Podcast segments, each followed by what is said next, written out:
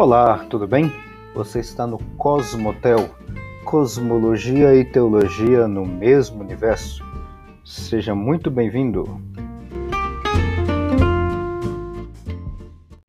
Olá, tudo bem? Paz do Senhor para todos. Bom, uh, continuando a nossa conversa dentro do texto de Gênesis, capítulo 2, uh, eh, eu estava falando praticamente nos últimos episódios, se eu não estiver enganado, nos últimos quatro, cinco episódios, eu estou focado mais na questão do jardim. Aliás, de um jardim que está no Éden, tá? Se você é, lembra bem desses detalhes que a gente estava conversando.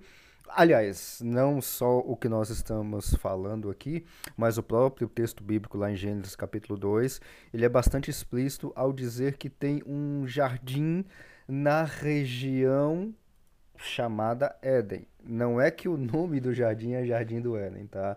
Uh, eu, fico, eu, eu gosto bastante de enfatizar isso porque são, são detalhes, assim, que não vai mudar absolutamente nada na sua vida, tá? No sentido de você vai ganhar mais salvação ou menos salvação, perder salvação, qualquer coisa do tipo, ter esse tipo de conhecimento. Não.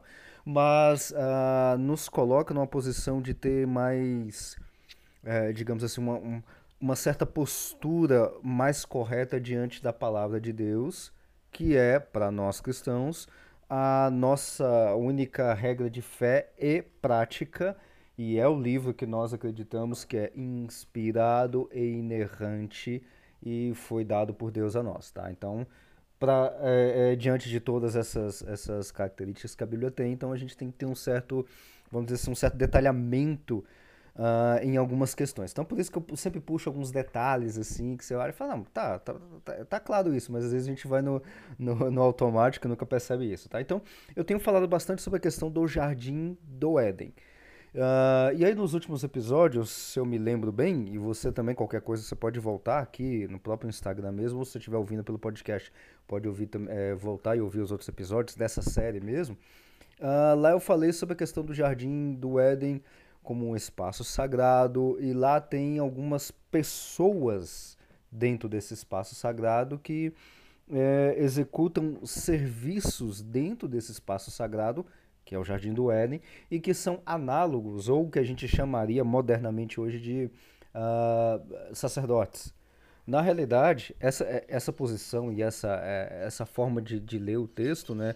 É claro que eu estou lendo aqui de uma forma não literal, porque se eu for ler isso ao pé da letra, na sequência do texto bíblico lá, eu vou ter milhões de problemas e a minha função é justamente eliminar problemas dentro de uma exegese e fazer uma hermenêutica. O que é exegese? Entender o texto dentro do seu contexto, ou seja, entender o texto como o israelita que está saindo da terra do Egito entender o texto. Essa é a minha função é, é, é primordial, não é, não é principal, é a função primeira é justamente entender o texto dentro do seu contexto original e aí depois eu fazer as outras aplicações, no caso de uma hermenêutica, que aí sim seria o que, que o texto quer dizer para nós, os nossos dias atuais, tá? Então essa é a, a ideia e essa, e, e essa forma de leitura não literal e tudo mais, eu basicamente, como eu já, já mencionei, eu trago mais a interpretação do ou os trabalhos, na realidade não é uma, é um, é um trabalho gigantesco, uma obra gigantesca,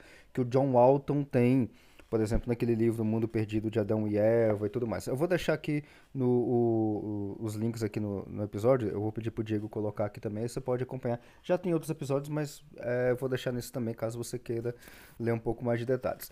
E hoje, especificamente hoje, eu quero entrar em um outro ponto, que na realidade eu já comecei uh, nos episódios, no episódio anterior, que é falar sobre os elementos que estão dentro do Jardim do Éden, que é as árvores. E no episódio anterior a gente falou sobre a questão da árvore da vida. Mencionei, a gente tem o costume de fazer uma certa, uh, uma certa analogia entre a árvore da vida e a questão de Cristo e tudo mais, eu trabalhei um pouquinho sobre isso, mas hoje eu quero falar justamente um pouquinho da outra árvore, que não é a árvore da vida, mas que também está lá no Jardim do Éden. E um pouco mais de, de, de, de, questões um pouco mais gerais com relação a essa questão de árvores, e aí de forma geral, tá? Para começar então do começo, a gente tinha parado no episódio anterior, se eu não me engano, no versículo 16, se não me engano, acho que é o versículo 16, 17 do capítulo 2 de Gênesis. E ordenou o Senhor Deus ao homem, dizendo: De toda a árvore do jardim comerás livremente, mas da árvore do conhecimento do bem e do mal, dela não comerás, porque no dia em que dela comeres, certamente morrerás.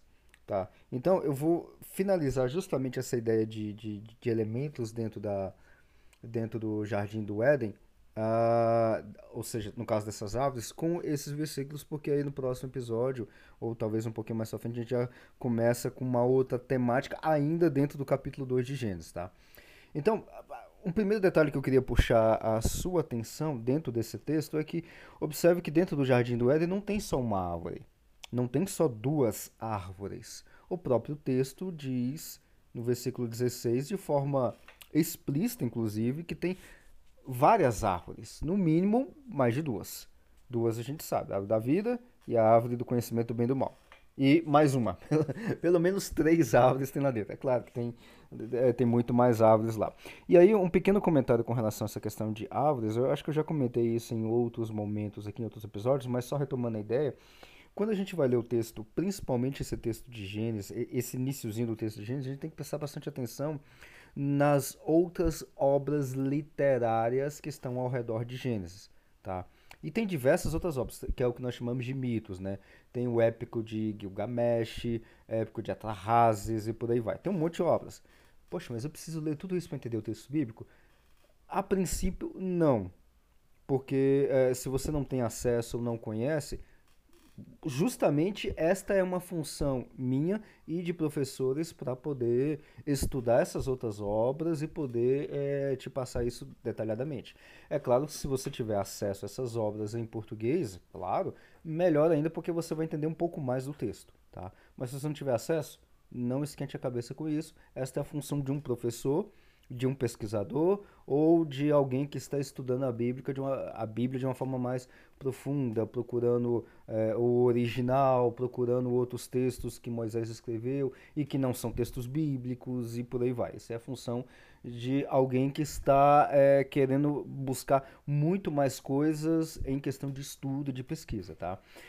Bom, justamente para isso, então, eu trouxe esses outros detalhes dessa do negócio que a gente chama de literatura comparada. O que, que é isso? É literalmente isso.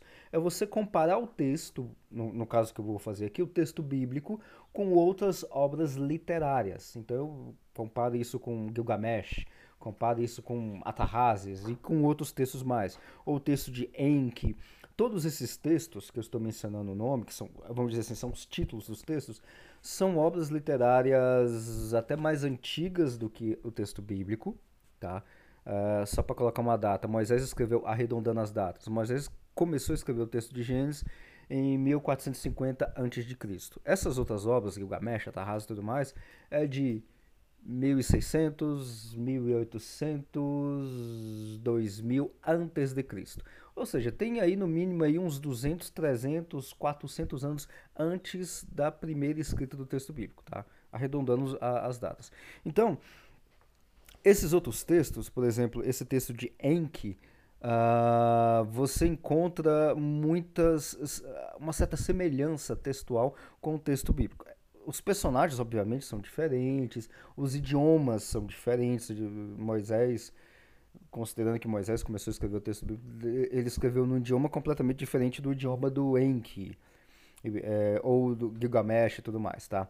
E, e aí, inclusive, esses textos que eu estou mencionando, você vai encontrar aqui no, na descrição do episódio o livro O Mundo Perdido de Adão e Eva em português. E aí você pode ler os comentários que o John Walton, que é escritor desse livro, faz dessas, dessas outras obras literárias.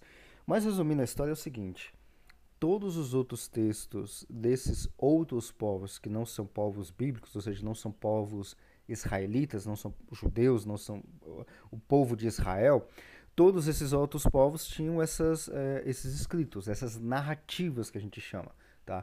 E no meio dessas narrativas uh, tem muita semelhança em questão de forma de pensar. Por exemplo, numa, num outro, num, num texto chamado Adapa, uh, conta uh, a história de um, como se fosse um casal, e esse casal tomava conta de um jardim muito bonito, um jardim grande e tudo mais, tá?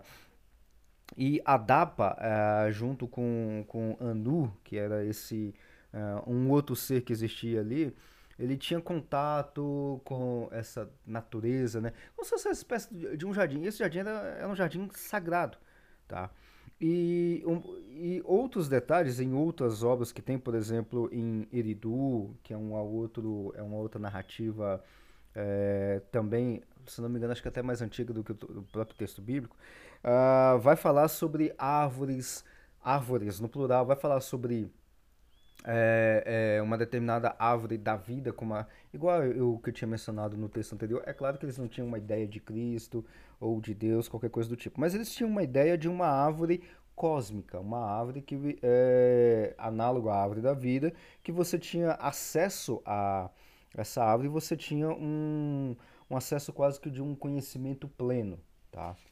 E aí, voltando então, bom, tudo isso da árvore da vida e tudo mais foi o que eu falei no, no, episódio anterior, mas do episódio de hoje, que é sobre a árvore do conhecimento do bem e do mal, tem um outro link que vai estar aqui na descrição também, lá da editora, lá do site da Ultimato, que é uma, uma, é uma entrevista com o John Walton, tá? que é o escritor desse livro, O Mundo Perdido de Adão e Eva e tudo mais. O texto está em português, então você pode ler, você pode ler ele numa boa.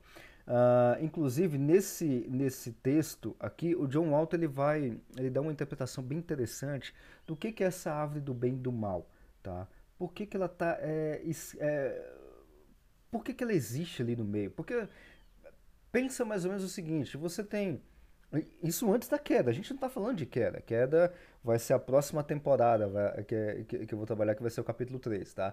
Você não tem queda, só tem Adão e Eva você tem um espaço sagrado, eles são como sacerdotes. É, é, é, tudo mil maravilhas, você não tem nada ali. Por que, que tem uma, uma espécie de tentação? É isso que a gente poderia até interpretar que seria a árvore do conhecimento e do bem e do mal. Tá? E o Alton ele vai mencionar, e eu quero ler esse trechinho aqui, que está nesse, nesse link muito interessante. Depois você pode ler o restante da entrevista inteira, que está completinho em português. Ele diz o seguinte: então, a, o entrevistador pergunta para ele: então, essa árvore que tem ali, a árvore do conhecimento, do bem e do mal, funciona ou funcionou como se fosse uma espécie de lei? E aí vem a resposta do John Walton, que eu acho assim, sintetiza bastante o que, que é uh, essa árvore do conhecimento do bem e do mal. Eu acredito que aquela árvore, a árvore do conhecimento do bem e do mal, represente sabedoria e sabedoria nunca é obtida imediatamente é necessário apreendê-la e obtê-la gradualmente por experiência, através de um relacionamento de mentoria. A Bíblia o faz muito claramente e era isto que Deus queria para os primeiros humanos, no caso ali que está mencionando Adão e Eva, que estavam em processo assim como o resto da criação. Lembrando, a gente já, eu acho que eu comentei isso até de forma explícita na, até na outra temporada, a questão da criação e tudo mais, o homem foi inserido dentro do jardim do Éden e a sua criação, ou seja, a criação da sua função foi no sexto dia, tá? Então por isso que o Alto está mencionando isso. Aí o Alto continua, e aí eu vou finalizar justamente com essa, é, com essa parte. Sabedoria e vida vem de Deus. Se ele, Deus, coloca árvores frutíferas para mediar isso, tudo bem, ele pode fazer isso. Afinal, ele fez do cabelo de Sansão o mediador para a sua força. Mas não vamos perder o foco. Sabedoria e vida vêm de Deus e estas não podem ser roubadas dele, são dadas por ele. Lembra lá do caso de Sansão? A força de Sansão não vinha do cabelo dele. A força de Sansão vinha de Deus.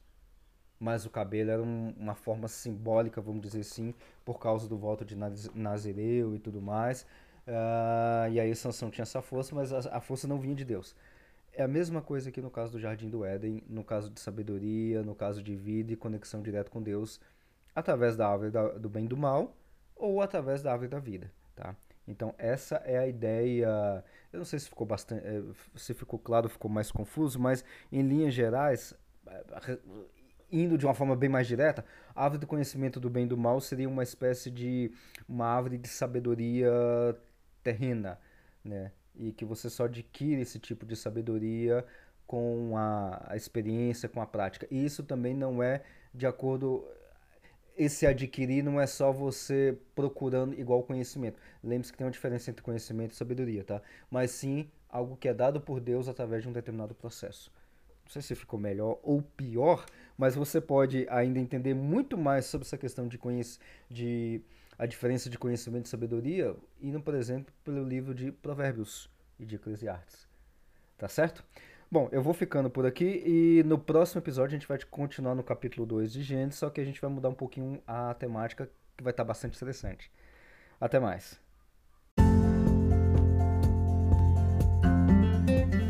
Muito obrigado por acompanhar até aqui e te aguardo no próximo episódio. Até a próxima!